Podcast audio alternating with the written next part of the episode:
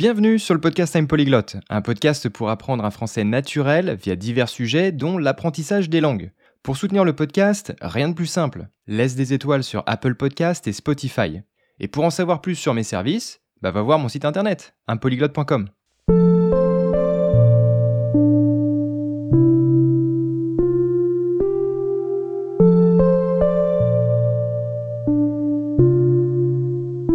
l'épisode 33 du podcast Time Polyglot et aujourd'hui je vais vous parler de la musique en rapport avec la mémoire. Bonne écoute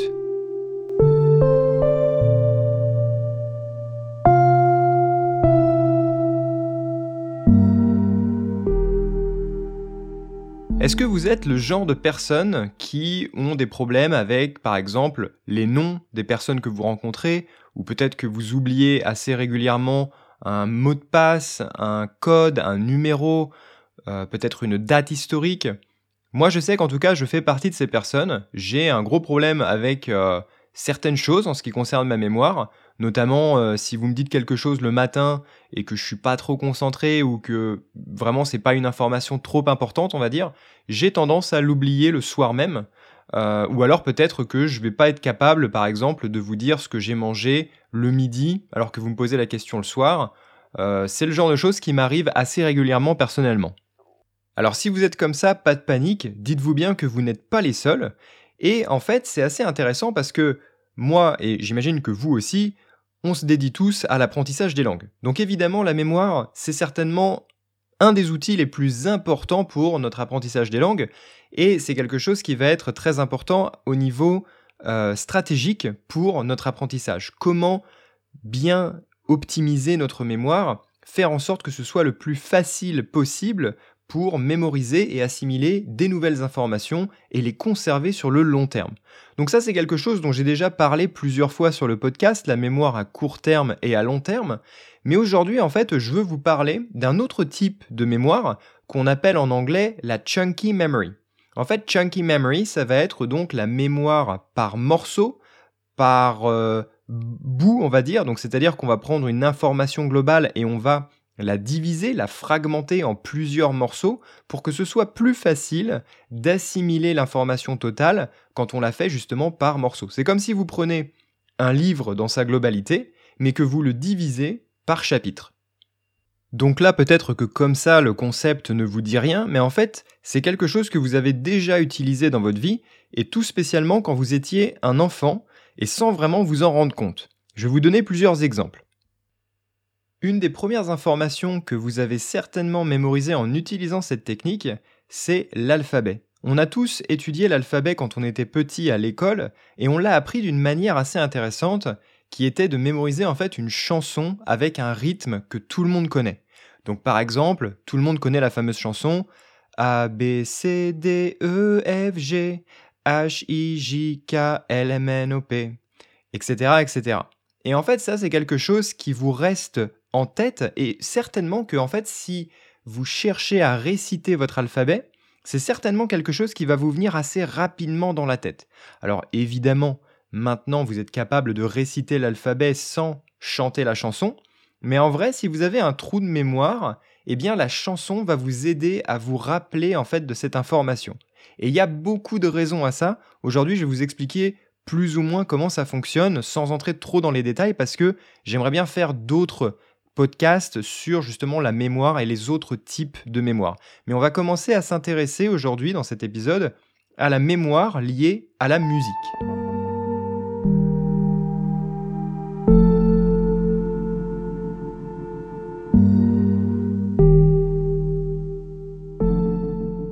Alors, la chunky memory. Comme son nom l'indique, il va s'agir d'une mémoire qui consiste à fragmenter une information en plusieurs morceaux pour faciliter son assimilation et son apprentissage. Donc si on prend le cas présent de la chanson de l'alphabet, eh bien imaginez qu'on essaye de l'enseigner à un enfant sans chanson. Donc on va lui présenter les 26 lettres de l'alphabet. Ce qu'il faut savoir, c'est qu'en général, et ça c'est une moyenne, donc ça peut varier un petit peu, en général, le cerveau peut apprendre 7 morceaux différents d'un coup pour traiter une nouvelle information ça va être à peu près la limite. 7 morceaux, donc chunks, différents. Encore une fois, ça peut varier. Ce qu'il faut savoir, c'est que l'alphabet a 26 lettres. Donc c'est déjà beaucoup trop pour un enfant et même pour un adulte qui ne saurait pas l'alphabet. Mais c'est compliqué de, trouver quelqu'un qui, qui, ne connaît pas l'alphabet. Mais dans l'hypothèse, ce serait difficile d'apprendre l'alphabet tel quel. On ne pourrait pas se rappeler de tout. Peut-être qu'on arriverait à se rappeler des sept premières lettres et après, ça deviendrait compliqué. Donc, là est l'intérêt de la chanson. Pourquoi on fait cette chanson? Il y a plusieurs raisons. Première raison, ça va être le rythme. Le rythme va nous permettre, le rythme et la mélodie vont nous permettre de diviser la chanson en plusieurs étapes. Parce qu'en fait, on va suivre la mélodie et le rythme, et automatiquement, ça va être très facile de diviser la chanson en plusieurs parties. Ces parties vont être liées après à l'information, donc les lettres. Donc la première partie de la chanson, tout le monde est capable de savoir où est-ce qu'elle commence et où est-ce qu'elle s'arrête. Ça va être A, B, C, D, E, F, G. Et donc là, ça va être la première partie. On s'arrête à la lettre G. Parce qu'après, la mélodie change.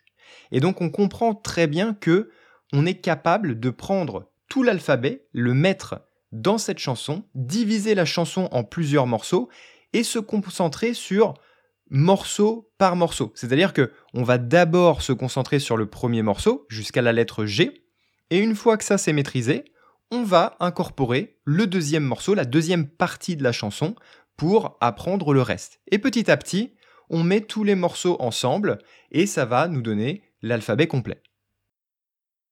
Si vous réfléchissez bien, je suis sûr que c'est facile pour vous de vous rendre compte que, par exemple, il y a des fois, vous allumez la radio et peut-être qu'il y a une chanson que vous n'avez pas entendue depuis des, années, hein, peut-être même des dizaines d'années, et pourtant, vous êtes capable de vous rappeler de la plupart des paroles. Alors, peut-être que c'est pas parfait, mais quand ça commence à chanter, vous allez être capable de suivre et automatiquement, vous allez être capable de retrouver les paroles et sans réfléchir vraiment, sans faire un effort particulier. Alors, il y a peut-être des mots qui vous échappent, des petites parties que vous avez oubliées, c'est pas grave, mais de manière générale, ça vous revient quand même assez facilement. Alors que par contre, peut-être que euh, vous avez un nouveau numéro de téléphone et pour vous, c'est peut-être très compliqué de mémoriser votre numéro de téléphone. Et même si vous l'avez donné à plusieurs personnes, bah à chaque fois, vous êtes obligé de jeter un œil à votre numéro de téléphone parce que bah, ça ne reste pas vraiment dans votre mémoire. Et en fait, il y a plusieurs raisons à ça, mais encore une fois, vous pouvez inventer une espèce de petite mélodie, une petite chanson.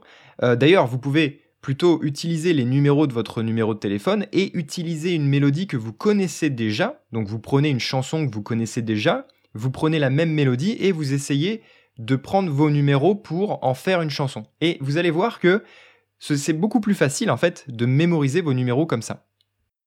Et donc pour en revenir au sujet des langues, parce que c'est ça qui nous intéresse, moi, par exemple, j'ai toujours trouvé ça assez drôle de voir que ma mère, elle a étudié, euh, elle a étudié l'allemand à l'école, et à l'heure actuelle, en fait, elle serait incapable de parler allemand avec quelqu'un. Elle ne se rappelle plus vraiment euh, de, toutes ses compétences de communication. Par contre, elle se rappelle très bien de certaines chansons, en fait, qu'elle avait apprises à l'école. Et donc, elle est capable de réciter ses chansons, de chanter ses chansons. Et d'ailleurs, c'est plus facile pour elle de s'en rappeler en les chantant plutôt qu'en les récitant sans mélodie, parce qu'en fait, cette mélodie va l'aider justement à réaccéder à l'information qu'elle a mémorisée grâce au rythme et à, la mélodie. Donc c'est plus facile en fait de s'en rappeler en chantant. Et elle est capable de se rappeler de ce genre de choses, alors que par contre, elle va pas être capable d'avoir même une, une petite conversation en allemand. Donc c'est quelque chose qui est vraiment très puissant au niveau de la mémoire. Alors en plus de ça, les chansons ont un avantage incroyable sur la prononciation. En fait, quand vous allez essayer de répéter quelque chose après quelqu'un quand il parle, ça va être un petit peu difficile pour vous peut-être de pouvoir copier l'accent exactement, ou la prononciation. Alors qu'avec une chanson, je suis sûr que vous êtes tous à peu près d'accord que quand vous chantez, votre accent est meilleur. Admettons, bon, moi par exemple, je suis français. En général, les Français ont un accent anglais vraiment pas terrible, d'accord? Par contre, quand on chante en anglais, eh bien, c'est beaucoup plus difficile de repérer, on va dire, les erreurs d'accent, les erreurs de prononciation. Dans cet épisode, évidemment, je ne compare pas l'accent et la prononciation. Vous savez, j'ai déjà expliqué plusieurs fois qu'il y a une différence, mais dans l'épisode d'aujourd'hui, je ne vais pas m'attarder là-dessus. En tout cas, c'est plus facile de copier certaines choses. Et donc, par exemple, si je reprends l'exemple de l'anglais, eh bien, c'est notamment à travers les chansons que ça va être plus facile eh bien, d'assimiler, on va dire, les contractions comme le wanna, gotta, ain't. Toutes ces choses-là, en fait, c'est des trucs qu'on va pas apprendre dans une conversation normale ou à l'école d'une manière traditionnelle. Par contre, dans les chansons, ça a beaucoup plus de sens. Et pourquoi, à votre avis? Eh ben, En fait, c'est tout simplement à cause du rythme et de la mélodie, encore une fois. Instinctivement, vous savez que le rythme et la mélodie, c'est tel quel, et qu'il y a différentes euh, syllabes qui vont être possibles à placer dans cette mélodie. Et donc, si vous ne faites pas certaines contractions, eh bien, ça ne va pas être possible pour vous de chanter en suivant la mélodie. Et donc, votre cerveau, instinctivement, il va comprendre que pour suivre cette mélodie, il va falloir effectuer certaines contractions. Donc, par exemple, en français, s'il y a une chanson où il faut dire je suis, mais qu'il y a deux syllabes et qu'en fait il en faut une seule, les chanteurs vont automatiquement utiliser une contraction et dire suis. Et donc, ça va être vraiment facile pour vous de comprendre que je suis, ça se prononce suis à cause de, ce, de cette mélodie et de ce rythme qu'il faut suivre. Et ça va être plus facile après d'incorporer ça dans vos conversations normales, sans chanter, hein, mais des conversations avec euh, bah, des étrangers, euh, etc. En fait, vous allez pouvoir penser à ce genre de choses, et au moment où vous allez dire certaines choses, vous allez même peut-être des fois faire la connexion avec la chanson qui vous a permis d'apprendre cette chose-là. Vous allez avoir dans le coin de votre tête cette information qui va vous dire Ah tiens, ce que je viens de dire, eh bien en fait je l'ai appris dans telle chanson.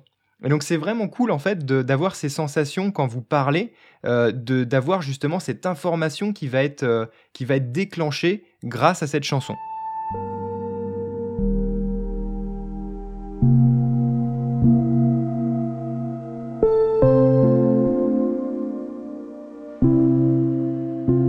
C'est pour ça que malheureusement on parle beaucoup d'apprendre les langues avec les séries, les films, les vidéos, etc.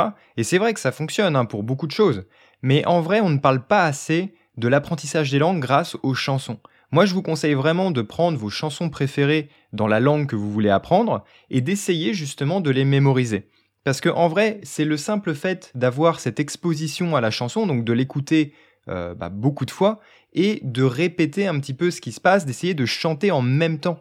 Et en fait, c'est un travail vraiment d'imitation. C'est-à-dire que vous n'allez pas vous rendre compte, mais en fait, votre cerveau va tout simplement copier ce qu'il entend et il va essayer de suivre et ça va être encore un autre type euh, de mémoire ici qui va, qui va agir, qui va interagir en fait avec le, la chunky memory, mais ça va être aussi ce qu'on appelle en fait la mémoire motrice. C'est comme quand vous faites quelque chose, on va dire machinalement, comme une machine, donc par exemple conduire une voiture, euh, bah, utiliser un vélo, faire de la natation, tout ça, c'est des choses qu'on apprend et en fait on l'associe à une motricité du corps. Et donc en fait c'est quelque chose que vous êtes capable de faire sans vraiment réfléchir. Et en fait pour une chanson, eh ben, il y a ça aussi qui joue à cause du rythme et de la mélodie notamment. Donc vous allez avoir la chunky memory qui va agir et vous allez avoir aussi la mémoire motrice. Une chanson va aussi avoir un autre pouvoir, et ça va être en fait le fait de lier la chanson à des émotions. Et donc on a encore un autre type de mémoire, mais on ne va pas en parler aujourd'hui. En fait, ça va être le fait d'associer une information à une certaine émotion. Et donc en fait, c'est la combinaison justement de l'utilisation de toutes ces techniques qui va vraiment consolider votre apprentissage de quoi que ce soit, que ce soit une langue étrangère ou n'importe quel autre type d'information finalement. Vous pouvez utiliser ces techniques si vous êtes à l'école et que vous étudiez euh, quelque chose qui n'a rien à voir avec les langues étrangères, ça fonctionnera aussi. Par exemple, si vous étudiez l'histoire et qu'il faut apprendre des dates historiques, eh bien je vous conseille d'utiliser des rimes, euh, un nombre de syllabes spécifiques, une mélodie, faire une espèce de petite chanson qui va avec pour justement vous aider à assimiler toute cette information en découpant l'information totale en plusieurs parties. En tout cas, rappelez-vous que le cerveau humain, c'est certainement la machine la plus complexe au monde et qu'il faut vraiment comprendre comment ça fonctionne pour optimiser vos chances d'apprentissage.